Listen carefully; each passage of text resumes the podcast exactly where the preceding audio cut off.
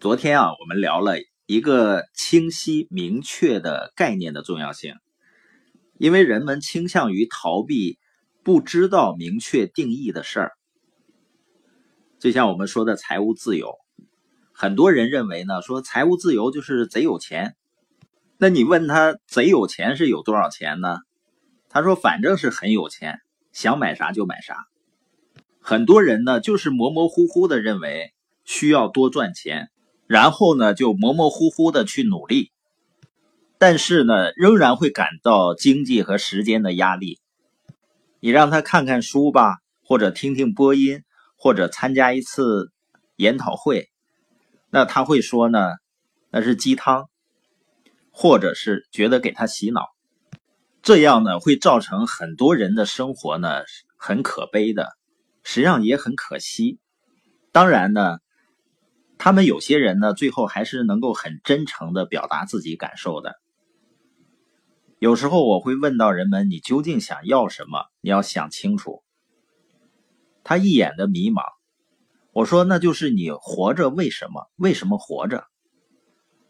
他会告诉你呢，是因为不想死才活着。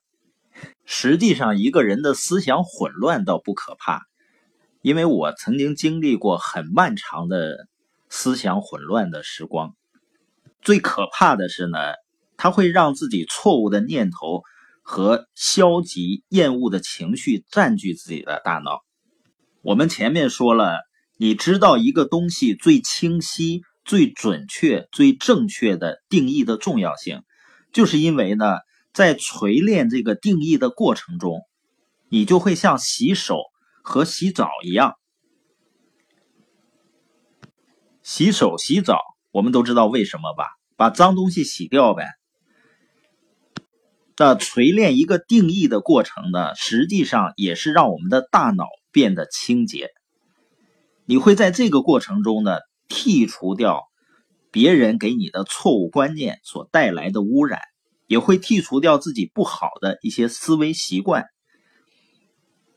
如果你非得认为说去除。这些错误的思想、错误的思考习惯是洗脑的话，那我认为它是你个人卫生中最重要的一个环节，甚至比你洗手和洗澡还要重要的多。有的人呢是很爱思考的，那你说爱思考是好事啊，但是如果思想混乱的人还爱思考，真的是很糟糕的，也很麻烦的。那学习呢，就能够让我们有清晰而且正确的概念，这个是一切思考的基础和基石。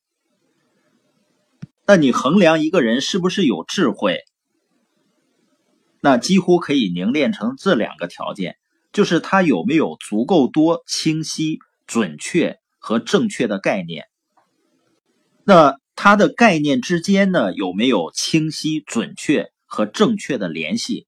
这就是我们所说的叫正确思考。那当我们看书或者听 CD，就可以培养我们正确的思考方式。当然呢，还有最重要的一种方式，就是参加大型的交流研讨会。我们昨天呢，进入了“越想听书友会”线下大型交流研讨会的倒计时。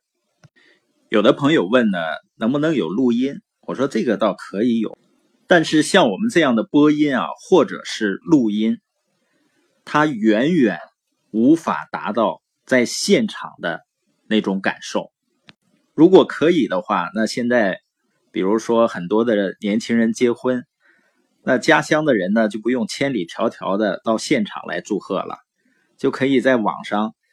啊，举办个婚礼，然后大家发点花，发点红包就可以了。